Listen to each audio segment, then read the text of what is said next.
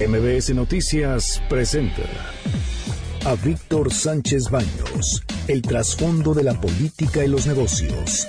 Comenzamos.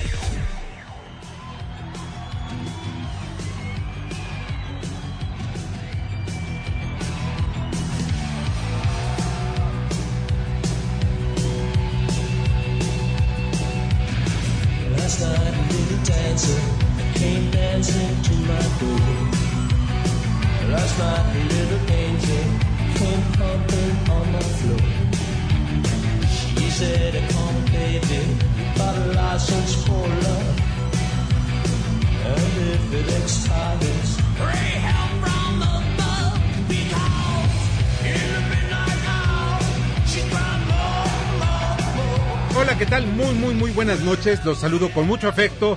Soy Víctor Sánchez Baños en MBS Radio a través de la frecuencia 102.5 de FM de la Ciudad de México.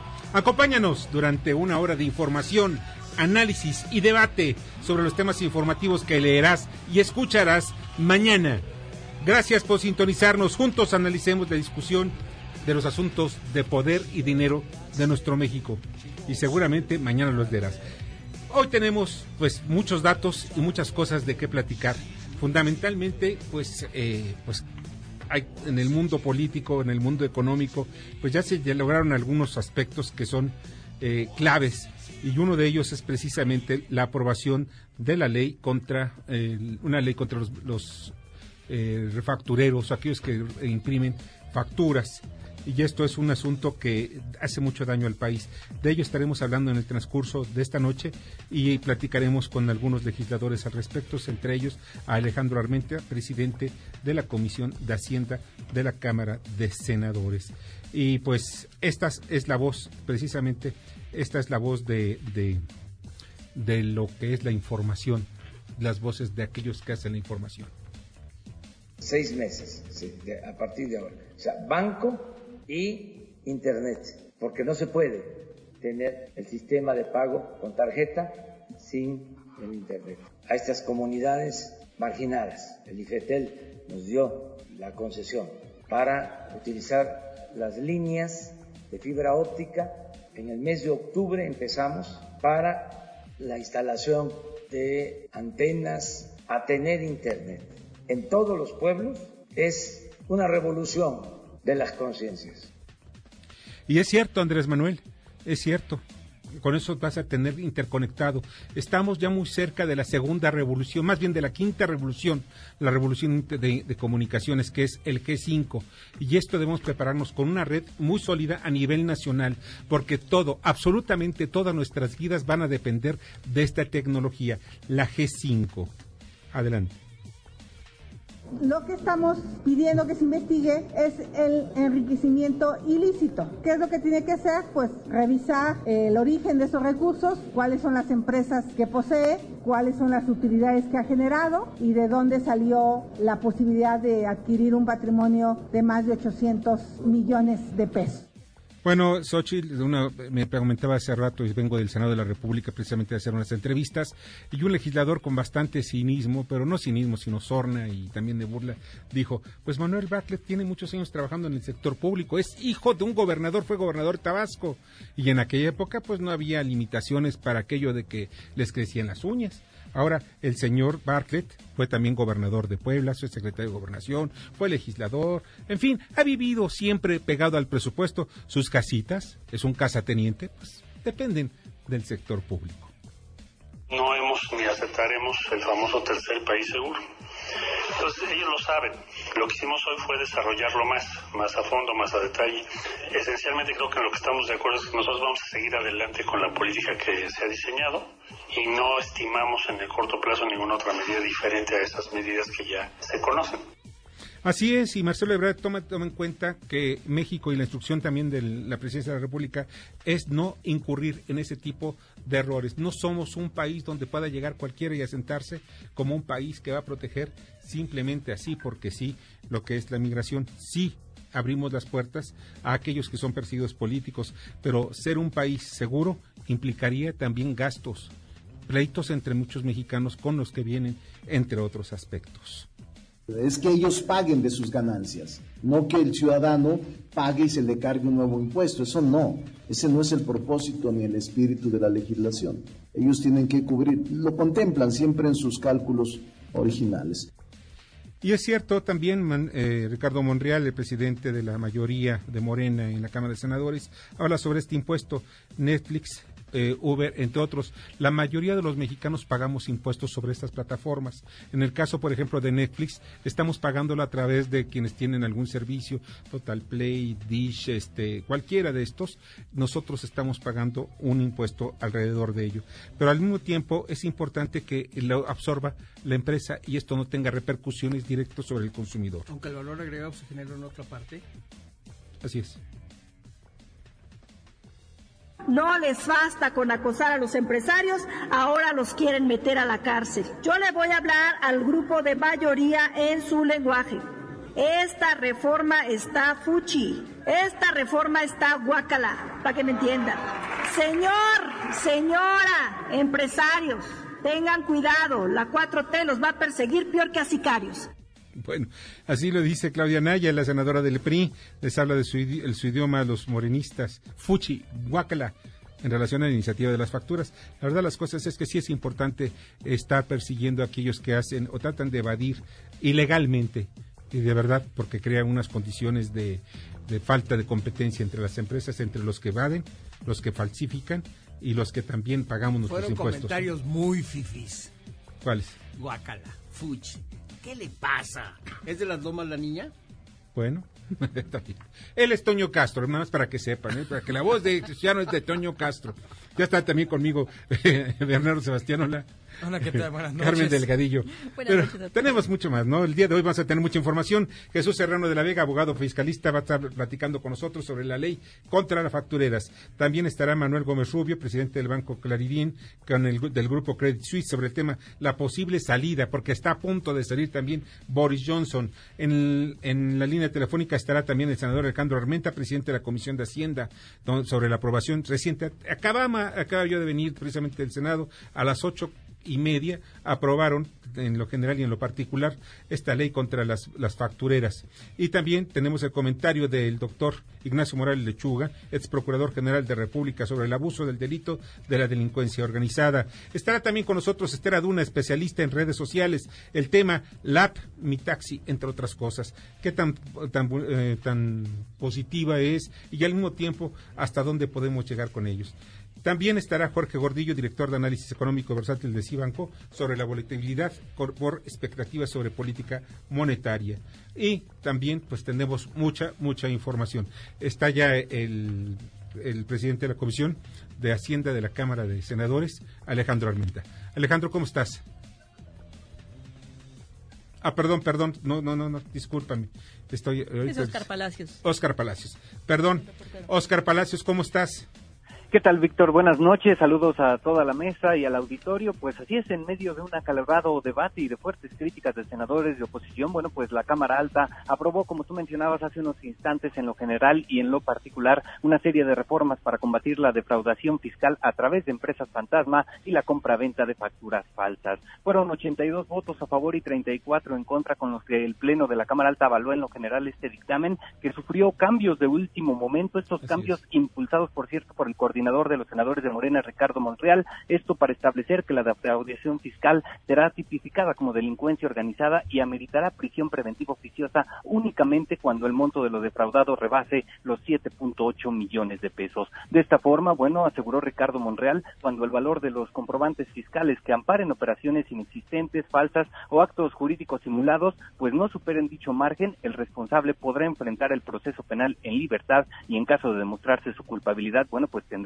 una pena de dos años. A pesar de estos cambios realizados, aprobados por supuesto por el Pleno de la Cámara Alta, el dictamen fue criticado por senadores de oposición, quienes, bueno, votaron en contra al considerar que el documento contempla medidas excesivas. Incluso hubo quien señaló que se trata de una estrategia de terrorismo fiscal. Víctor, es el reporte. Buenas noches. Oye, eh, Oscar, ¿cuáles fueron los puntos más importantes? Porque hizo tres, tres reformas o modificaciones de último momento Ricardo Monreal a nombre de la bancada de Morena. Aquí Dime.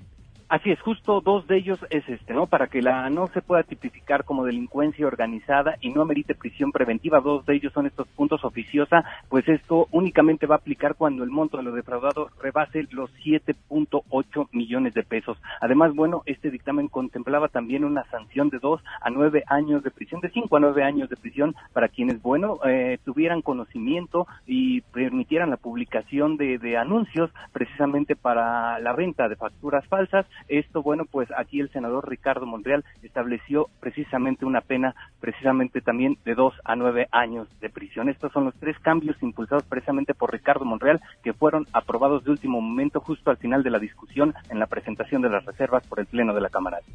Pues muchas gracias, Oscar, te agradezco infinitamente.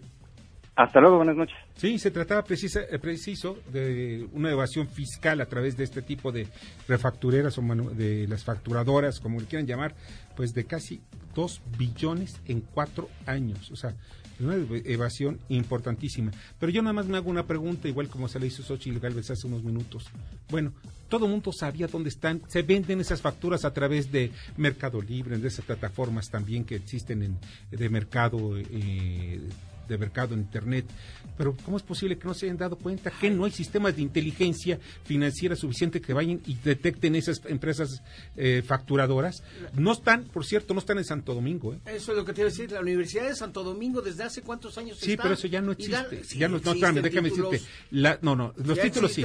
Sí, títulos. Pero estamos hablando ahorita de las facturas, Toño. las facturas, no, no es lo mismo, porque ellos quizá lo tengan, pero lo tienen a través de Internet. Entonces, ¿qué hacen? Y además yo eh, eh presenté y lo que es importante, presentaron una lista, el Partido de Acción Nacional en la, Cámara, en la Cámara de Senadores, una lista de empresas facturadoras. Y dicen, oye, pues aquí está la lista, ¿por qué no han ido contra ellos? Están anunciados allí en Internet, eh, lo pueden buscar en, a través de esas plataformas de comercio. Porque hay colusión. Bueno, también hay colusión exactamente con la Secretaría de Hacienda. Sí, Bernardo Sebastián. Hay que tener bueno, no Secretaría, algunos funcionarios. Bueno, con algunos funcionarios, porque sí, sí, sí, porque hay que ser sinceros, porque hoy en día las facturas vienen con tantos sistemas en los que te están que el código que tiene que ser alguien adentro tiene que ver una, ahí está tiene que ver algo adentro entonces yo creo que aquí también hay que pensar si están van contra las empresas tienen que irse también contra el personal que está dentro y acabar con el efecto de corrupción porque no importa que tú acabes con las empresas el próximo año van a llegar nuevos métodos para evadir impuestos otros van a sacar otra forma.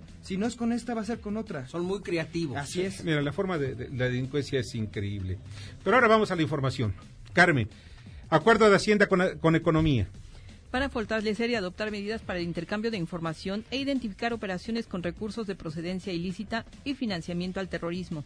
Noticia, noticia extra, extra. Ramírez Cuellar dice que debe elevarse la recaudación.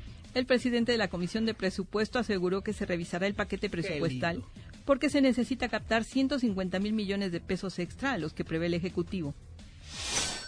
Impuestos a plataformas digitales no se traspasará a los usuarios. Eso asegura el coordinador de Morena en el Senado, Ricardo Monreal. Aseguró que se podrán recaudar 3.600 millones de pesos al año. Ahora el IMEF ve riesgoso el paquete económico.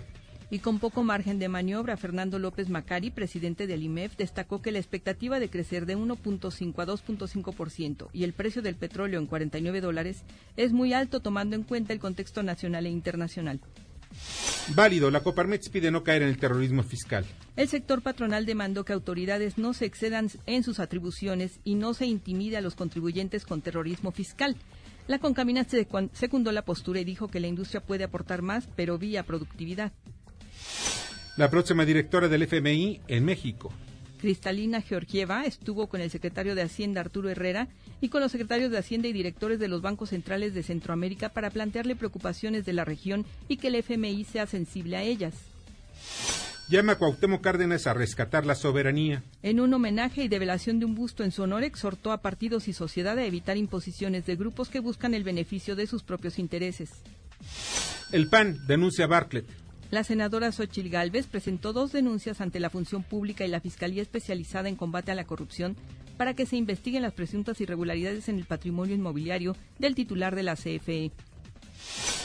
Y no devolverá el Partido Acción Nacional prerrogativas. El líder del PAN, Marco Cortés, respondió que es un intento del gobierno federal de debilitar a la oposición y requieren recursos para enfrentar las próximas contiendas electorales. Condonará deuda Infonavit. A alrededor de 40 mil trabajadores que han cubierto el 90% de su préstamo. Las notificaciones a los beneficiarios ya iniciaron y será por única vez. Ahora sí, ahora sí, agresiones a militares no se tolerarán. Se hará uso de la fuerza para proteger la vida de los integrantes de las Fuerzas Armadas, ello luego de que pobladores se enfrentaron a militares en Acajete, Puebla, que intentaban resguardar una bodega clandestina con huachicol. Y el sarampión llega a Guanajuato. El bebé de cuatro meses tuvo contacto con familiares que regresaron de Chicago. El secretario de Salud, Daniel Díaz, explicó que el gobierno estatal busca comprar la vacuna, ya que la federación no ha podido surtirla. La NASCAR impulsará el turismo. El secretario Miguel Torruco afirmó que la final tendrá una asistencia de 50 mil espectadores y alcanzará una derrama económica de 55 millones de pesos. En la Ciudad de México cambian las reglas. Claudia Sheinbaum acudirá al Congreso a rendir su informe. Y escuchará los posicionamientos de las siete fuerzas políticas representadas en el legislativo. Incluso, si hay oportunidad, contestará las posturas de los diputados. Al estilo Trump, John Bolton. Fue despedido como asesor de seguridad de la Casa Blanca. Dijo que no estuvo de acuerdo en muchas de sus sugerencias, por lo que le pidió su renuncia. Pues así es el carácter de Donald Trump. Muchas gracias, Carmen. Buenas noches. Te agradezco muchísimo. Y pues por ahí tenemos un audio. No sé si ya esté listo, Jorge. Un audio de un. Sí. Sí, vamos a. ¿Lo decimos ahorita o después del corte? ¿Cómo ves? Bueno, vamos con Manuel Gómez Rubio, presidente de, vicepresidente del Banco Clarín del grupo Credit Suisse. Adelante, adelante, Manuel. Buen día, Víctor, y muchas gracias por permitirme ser parte de tu programa y dejarme hablar sobre lo que es la Gran Bretaña el día de hoy. Lo que estamos viendo es que los conservadores, que es el partido más exitoso en toda la historia, y han tenido en los últimos años cinco primeros ministros, cinco han sido los conservadores, o sea, los Tories, y dos de, de los laboristas, pero los cinco querían ser parte de la Comunidad Económica Europea.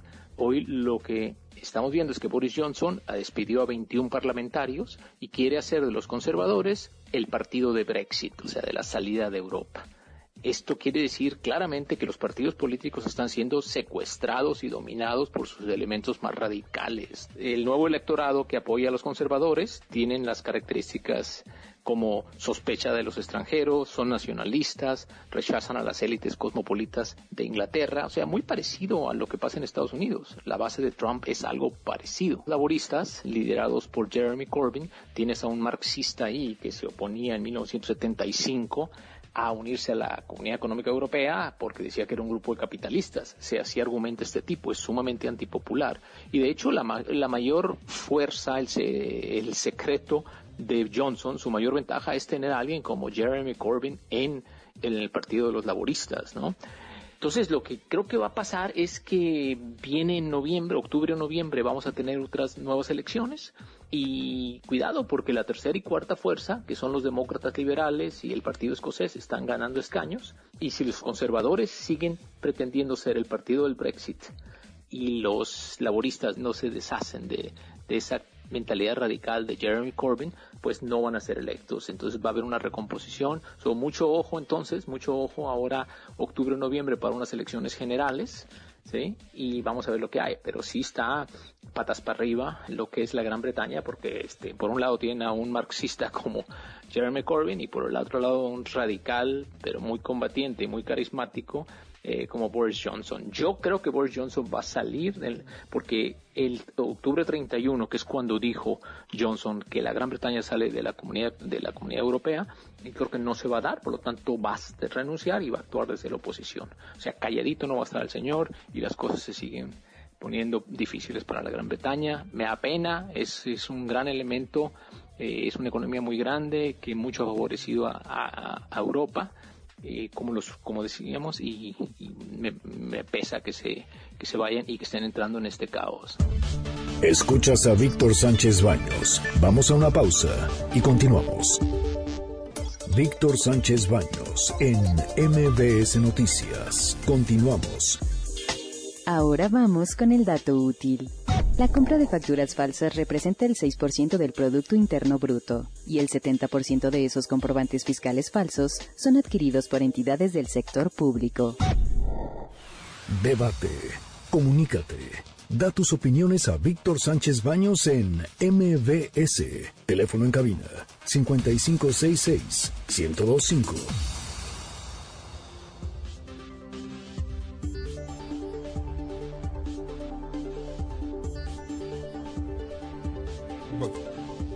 ¿Cómo están? De veras les agradezco muchísimo que estén con nosotros. Del teléfono en cabina es 51661025 mbsnoticias.com. Ahí nos pueden ver, pueden checar una, pantallita que va abajo de su, su screen, su pantalla, perdón, también, perdón por la, la, la repetición.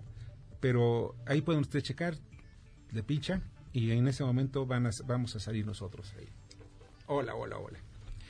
Gracias de veras. En las, en las redes sociales, arroba B. Sánchez Vanos y también arroba Noticias MBS. Hay un aspecto que, que a mí me llamó mucho la atención y vamos a escuchar un audio que de verdad es escandaloso, para no decir otra cosa. Adelante. No podemos poner en riesgo el bienestar que ya llegó. Por eso mismo les pido absolutamente a todos los tribunales, a todas las cámaras, remover el artículo 83 de la Constitución Política de México, ese legendario artículo, para que quede de esta forma. Sufragio efectivo, sin reelección, porque queremos Andrés Manuel López Obrador seis años más en la presidencia de la República.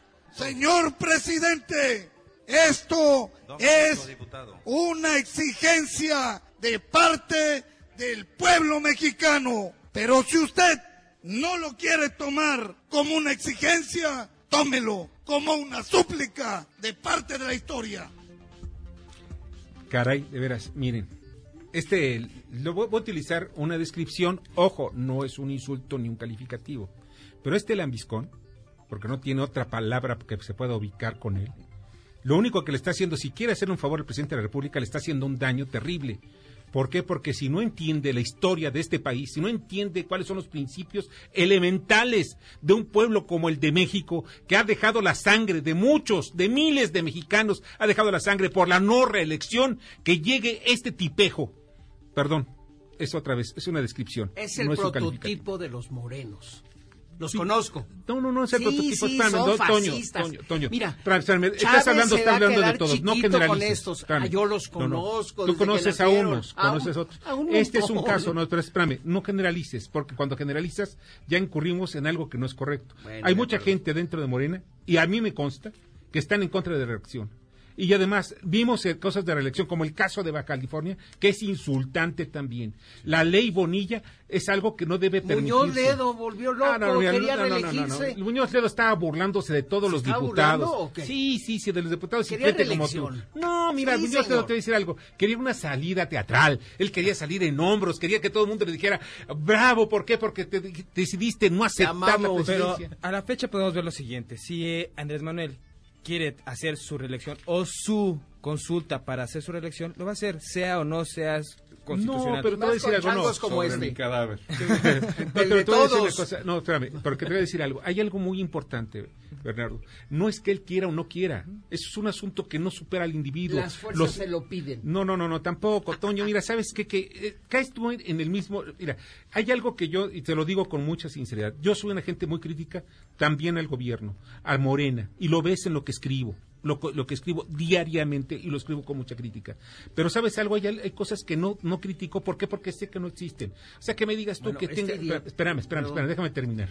¿Ves? Si de pronto ves a un personaje que encuentra como este muchacho, que Tiene y se llama. Charlie Valentino y no me acuerdo sus apellidos, pero le puso Charlie Valentino porque artista? su mamá, no, no, no, no tiene nada que ver, con- porque su mamá veía un- a un actor, un cómico que se llama Charlie Valentino, otro que quizá era un, este, eh, creo que Charlie Valentino había un luchador allí que se ponía en, las, en la lucha libre pueblerina, pues yo creo que le gustaba ese Charlie Valentino y le puso Charlie Valentino a su hijo. La cuestión es que su hijo es un diputado de Tabasco.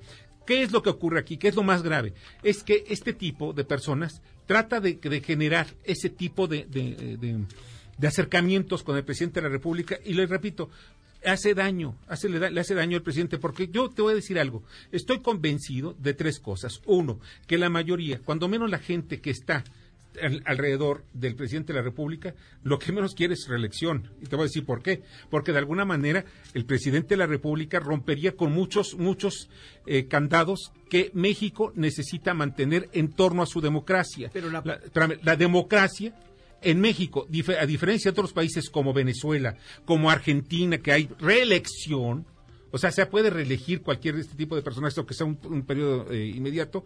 Ese es el problema que debemos ver los mexicanos. No, desde la Revolución Mexicana murieron casi 11 millones de mexicanos por ese aspecto, por la reelección. Cuando llegan los hermanos Flores Magón y dicen sufragio efectivo, no reelección. Hay que leer la historia, que eso es muy importante, la historia del país. Pero díselo a senadores y diputados no, no, no, Morena espérame, senadores, a ver, dime.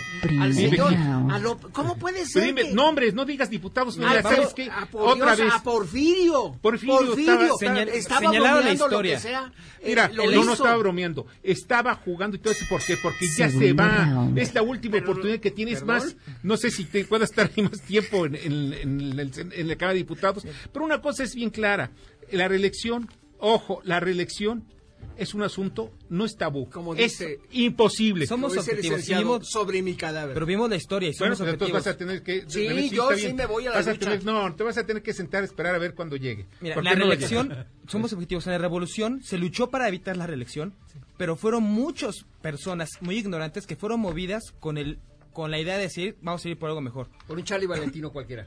Pues, no, no, no, no, no, no, no, Mira, durante la revolución la gente no quería la reelección. ¿Por qué? Porque la tomó también esa bandera, la tomó pero que escúchenlo, después del porfiriato, que había reelecciones continuas y recurrentes, llega precisamente la, corriente de los hermanos Flores Vagón, que eran todos ellos, estaban en contra de todo. Verdaderos anarquistas. Los anarquistas. Y después viene Francisco y Madero con esa bandera. ¿Qué es lo que ocurre cuando pasa todo esto? La revolución mexicana estalla con esas banderas. Patria, Sufragio efectivo, no reelección. Sufragio efectivo, no reelección. ¿Y qué hacemos con tipejos como este? ¿Perdón? ¿Qué podemos hacer contra tipejos ah, tú quieres este? presentar una demanda, preséntala, busca un abogado que te la presente. Si tú tienes muchas ganas. Que ser abogado? ¿O qué quieres hacer? No, pues algo que, no, no, no, no, no, no, no, no, no, Si sé responsable, no, no. Toño, sé responsable con lo que digas. o sea, porque estás dando dando a entender cosas muy irresponsables. Cuidado. No, espérame, que lo corran de, de, Morena. Ah, que lo corran, sí, que lo corran de Morona. Entonces pide, a ver, señores de Morena, corran a Charlie Valentino, que de bufón bueno, de, pasa a lucha libre y que se puede pelear eh, aquí a trompada directa con nuestro Dos luchador. tres caídas sin límite de tiempo. Con Toño Castro. Máscara contra cabellera.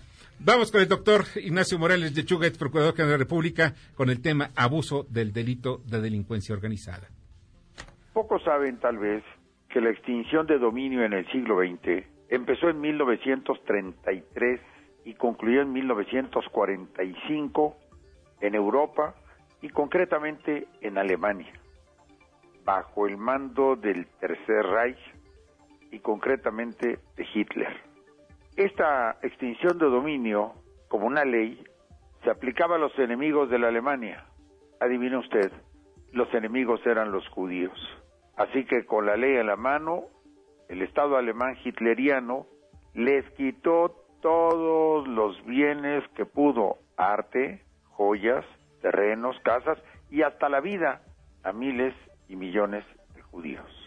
Esta extinción de dominio después fue tomada, bajo otros conceptos, por Naciones Unidas a raíz de una reunión llevada a cabo en Italia, concretamente en la isla de Sicilia, en Palermo, de la cual se desprende el compromiso de los estados de manejar una legislación que les permitiera en lo económico derrotar a la delincuencia organizada, a las mafias.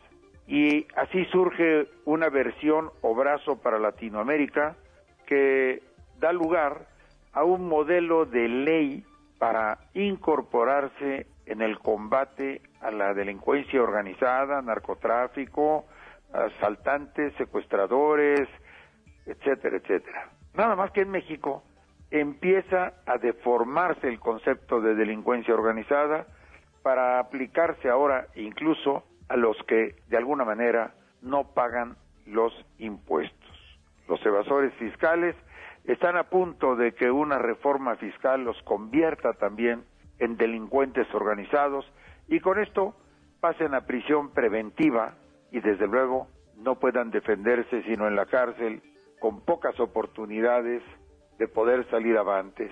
Creo que como en muchas ocasiones estamos abusando de la figura de la delincuencia organizada, mezclándola con lavado de dinero y algunas otras delitos y el resultado puede ser explosivo para las libertades y garantías ciudadanas. Cuidado, la prudencia a la hora de legislar nunca es mala compañera. Ojalá los diputados lo entiendan, los senadores también, y tengamos leyes más justas, más sensatas y más sabias. Gracias. Escuchas a Víctor Sánchez Baños. Vamos a una pausa y continuamos. Víctor Sánchez Baños en MBS Noticias. Continuamos. Ya regresamos con el dato inútil.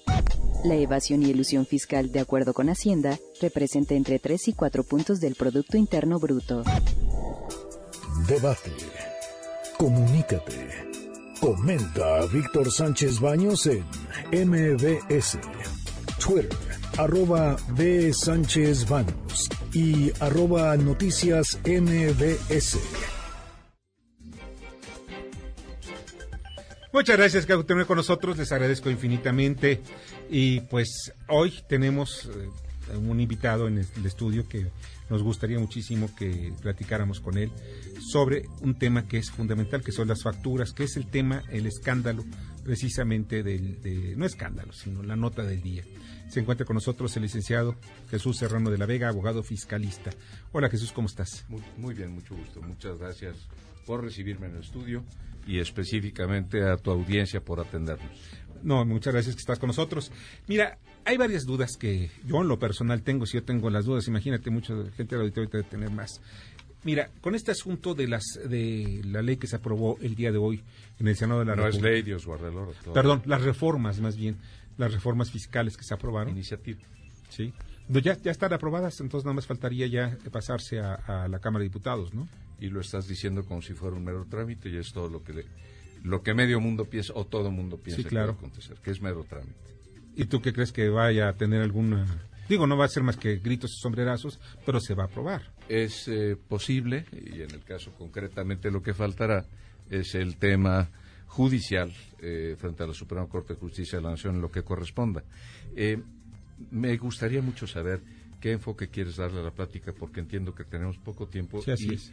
me complacería enormemente hacerles un planteamiento que puede tal vez ser muy concreto y conducirnos a identificar de veras el problema y lo que está pasando y lo que hoy sucedió con sus implicaciones.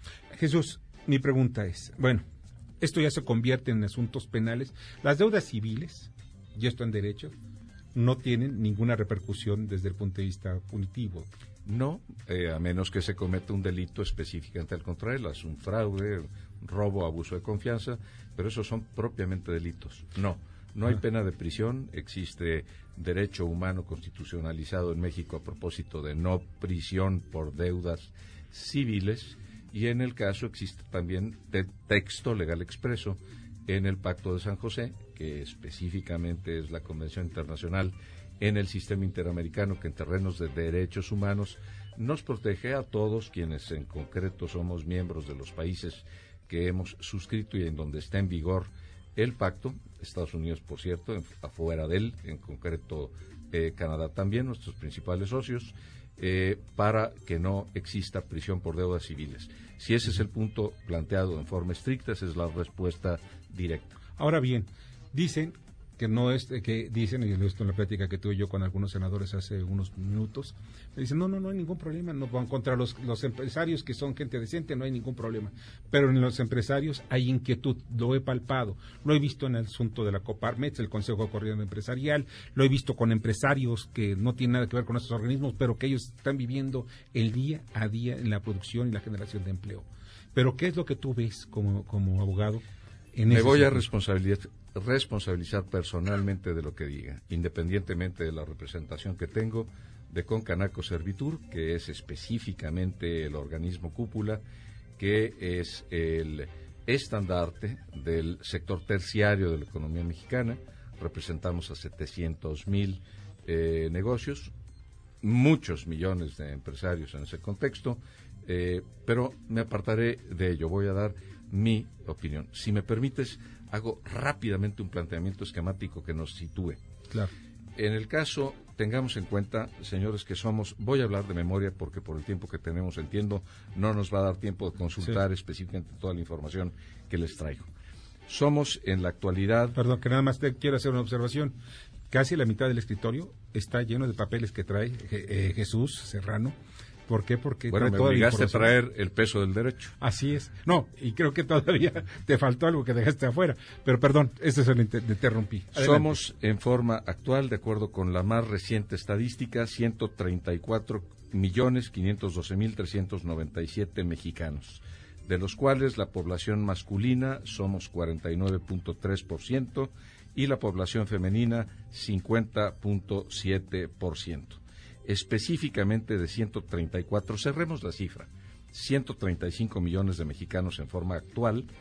En particular tenemos una población económicamente activa, de acuerdo con las cifras reveladas oficiales más recientes, de 69, aproximadamente 70 millones de mexicanos. Postulo que tengo dudas sobre los datos porque no son consecuentes ni congruentes con lo que guardo en mente. ¿Por qué?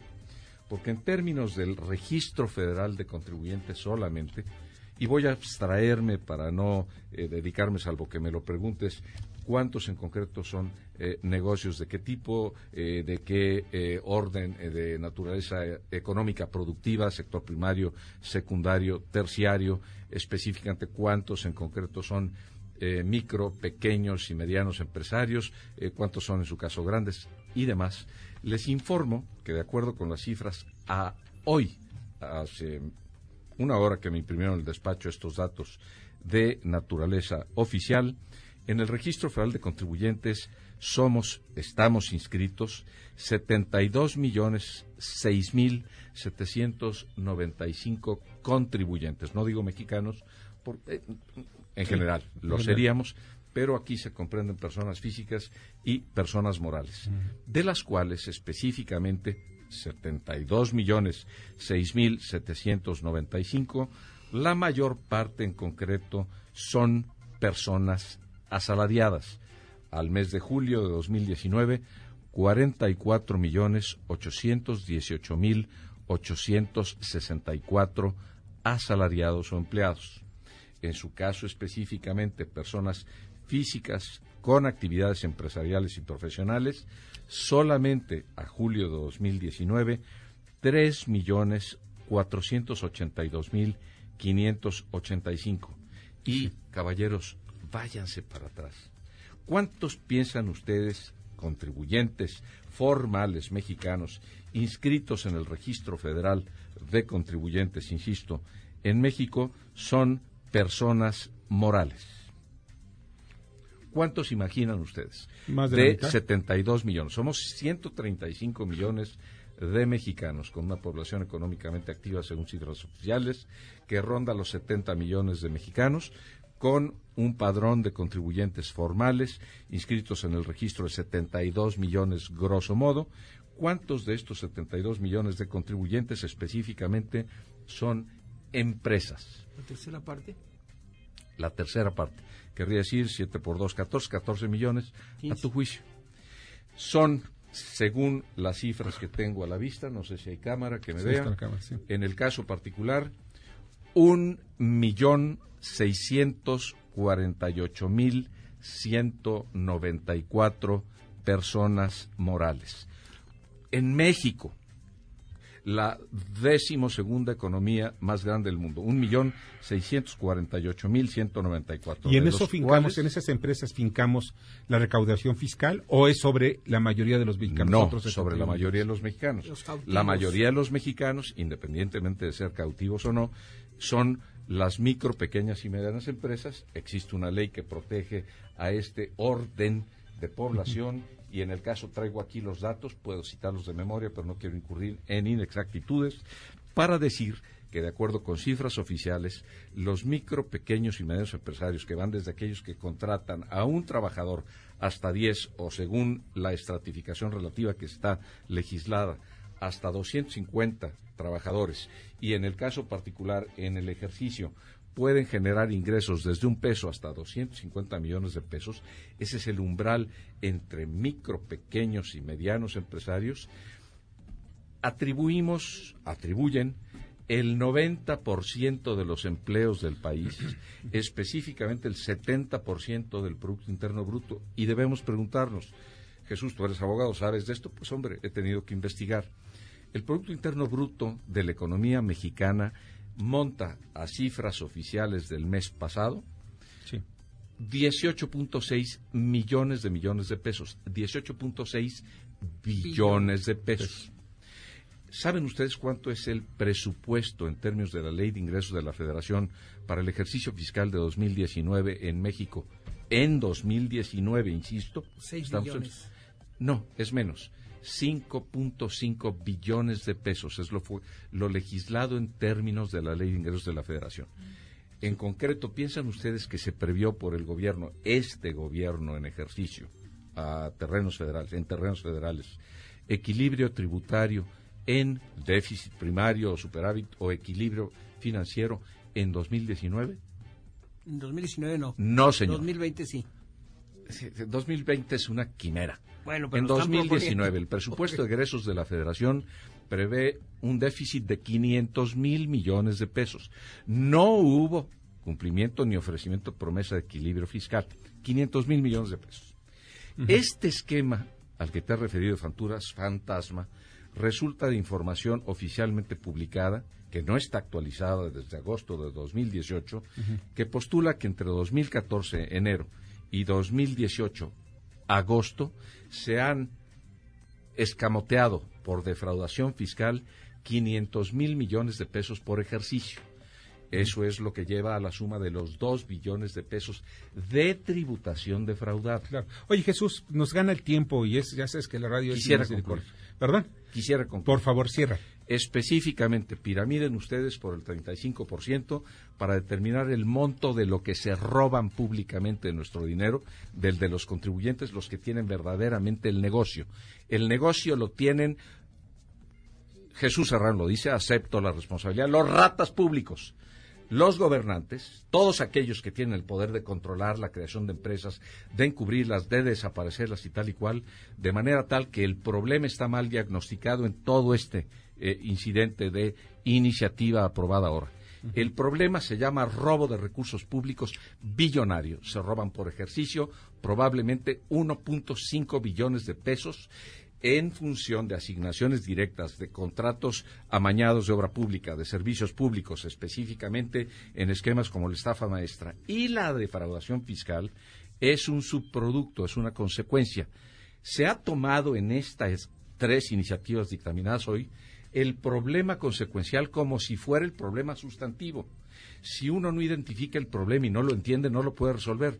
Y es lo que está pasando aquí. Se está atacando el síntoma como si fuera la enfermedad y no la enfermedad siendo la productora concretamente el síntoma. O sea, en síntesis, todavía sigue, todavía no, no, falta no, lo más grave, con esto concluyo. Si hay manera de hablar un poco más, tú me dirás.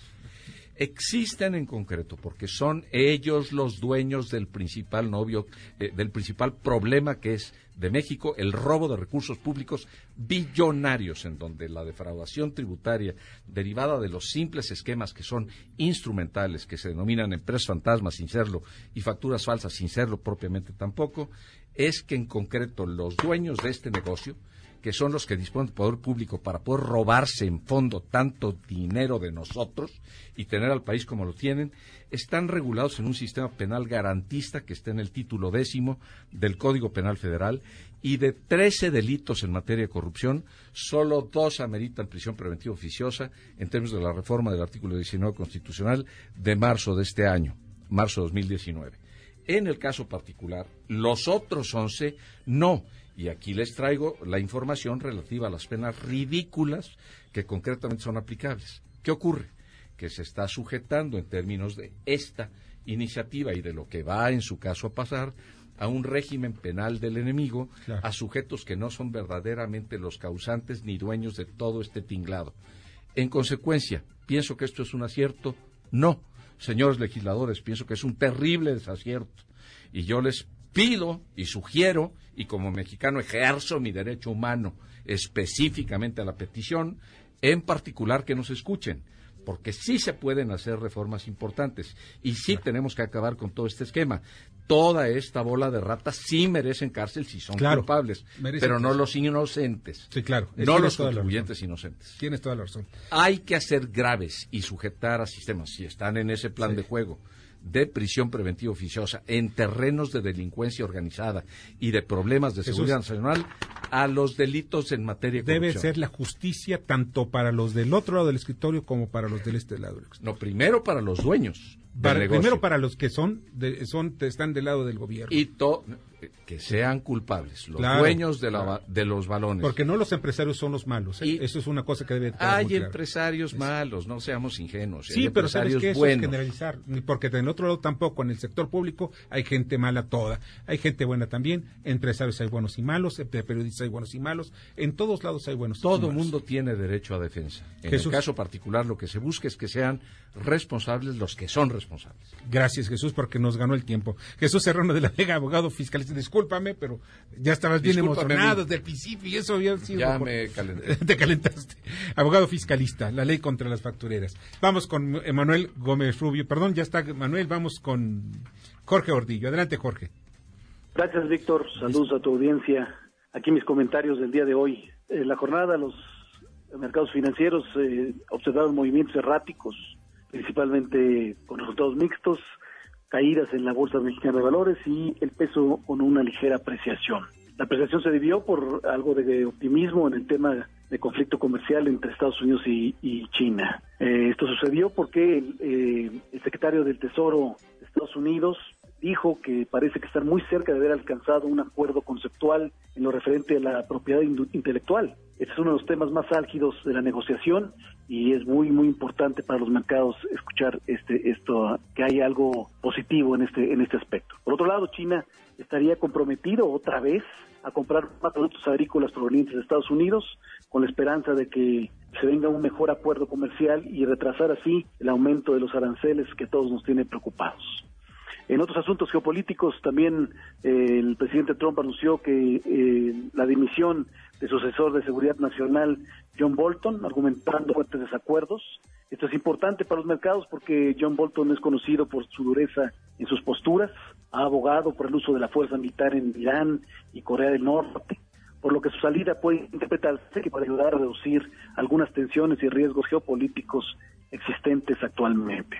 Por otra parte, en el lado local y de manera muy importante, la agencia calificadora Moody's anticipó que un entorno de menor crecimiento en México para el mediano plazo y un eventual aumento en la deuda por más apoyos a Pemex ponen en riesgo de una baja adicional en la calificación soberana de México.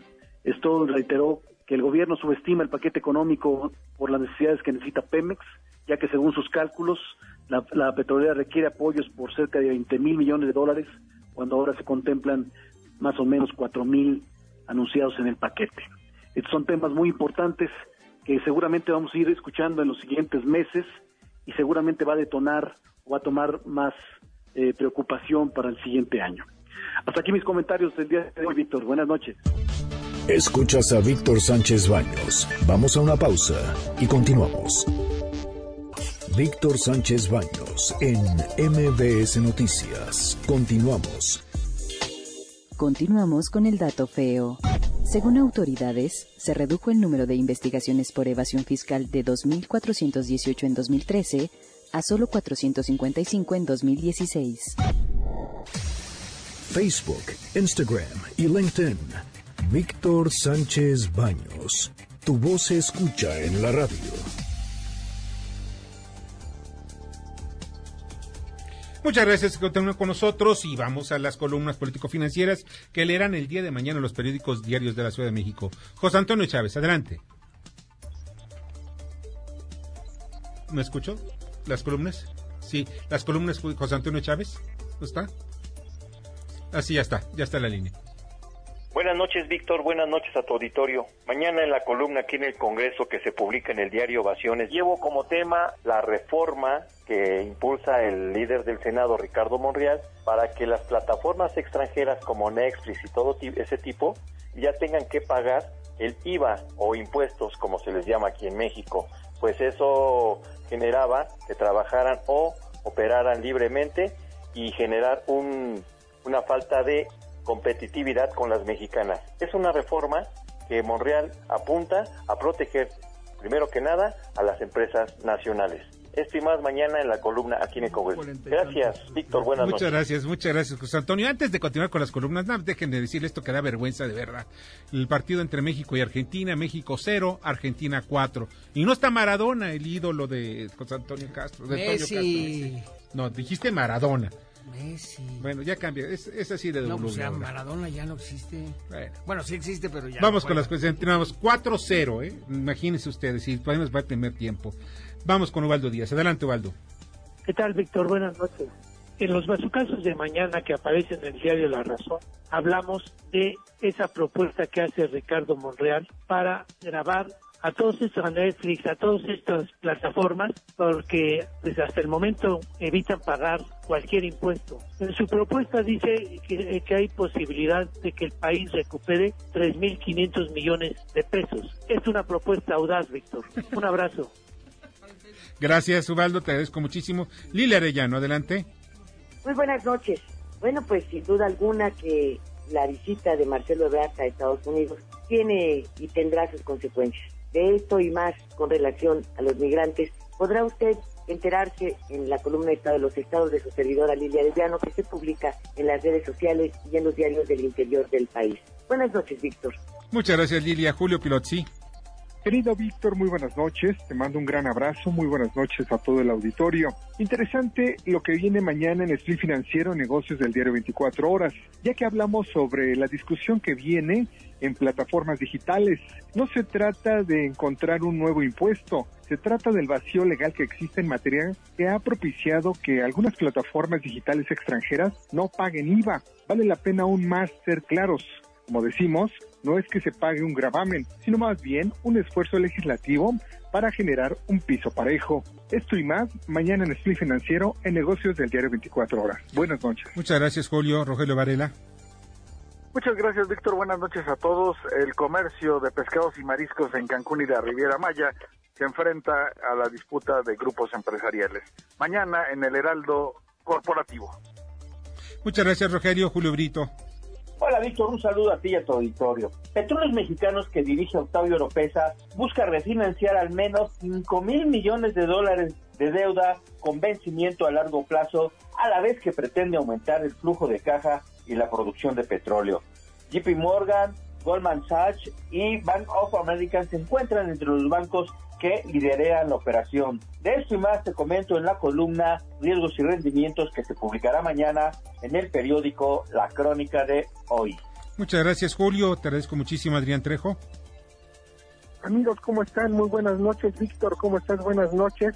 Mañana en la columna La Divisa del Poder, que como saben se publica diariamente en el periódico 24 horas, vamos a analizar esta estrellita que le puso el gobierno de Estados Unidos al canciller Marcelo Ebrard en su visita a la Casa Blanca. ¿Por qué y cómo nos beneficia o nos perjudica? Pues de eso hablamos. También hablamos de cómo es que han surgido nuevas organizaciones sindicales que están eh, disputándole contratos, sindicatos y trabajadores a la CTM y a la muy vieja FEDSE, que es la Federación de Sindicatos de Trabajadores al Servicio del Estado. ¿Será el fin de la CTM? Bueno, pues de eso comentamos. Hasta pronto. Muchas gracias, Adrián. Te, te agradezco muchísimo. Y vamos con Darío Celis. Buenas noches, Víctor. Mañana en la columna La Cuarta Transformación del periódico El Financiero vamos a platicar sobre un catálogo de medidas que el gobierno de la Cuarta Transformación está alistando para contrarrestar a la industria de alimentos chatarra, justo cuando con México se reúne con la secretaria de Gobernación, Olga Sánchez Cordero. De esto platicamos mañana la cuarta transformación del periódico El Financiero. Buenas noches. Buenas noches, te agradezco mucho, Darío. Y mañana en Estado por Estado escribo en el Heraldo de México, pues un caso donde el Grupo México de Jorge Larrea, pues tiene tanto poder que va a despedir, a su auténticamente, despedir a un presidente municipal, el presidente municipal de Bahía de Banderas en Nayarit. ¿Por qué? Porque no le ha pagado un dinero que le debe. Entonces dijo, ya un tribunal le dijo, ¿saben qué? A la calle. También tenemos otros datos, Mena en Tlaxcala, Tello en Zacatecas, en fin, estaba muy interesante. Y además en Poder y Dinero, en imagen radio, en, perdón, imagen diario, en Cuadratín y Eje Central, pues vamos sobre el asunto del saqueo de trenes. Tengo información sobre cuánto están saqueando de los trenes, cómo están y cuáles son las empresas más afectadas. Fundamentalmente son las de autoparteras y también la automotriz. Además, entre otros aspectos, los camiones en las carreteras también son víctimas de asalto. Es algo realmente espantoso. Bueno, pues ya nos vamos y quiero ofrecerle una disculpa a Esther Aduna, ¿sí? porque el día de mañana nos va a hacer el favor de acompañar con el tema. Hoy se nos todo el tiempo estuvo con ese asunto de las facturas. No te preocupes, ni siquiera por el tema del tráfico, que estuvo fatal el día de hoy, caray. Sí, ya nos vemos mañana. Ya, de ti, no bien, bien, ya nos vamos. Muchas gracias que estuvieron con nosotros. Muchas gracias, Antonio Castro. Gracias. Bernardo Sebastián. Buenas noches a todos. En la producción Jorge Romero, en la jefatura de información Carmen Delgadillo, en la asistencia de redacción Fernando Moxuma y en los controles Héctor Zavala. Yo soy Víctor Sánchez Baños, espero que pasen una noche sensacional. Las opiniones vertidas en este programa son única y exclusivamente de estricta responsabilidad de quien las expresa. MBS Noticias presentó a Víctor Sánchez Baños, el trasfondo de la política y los negocios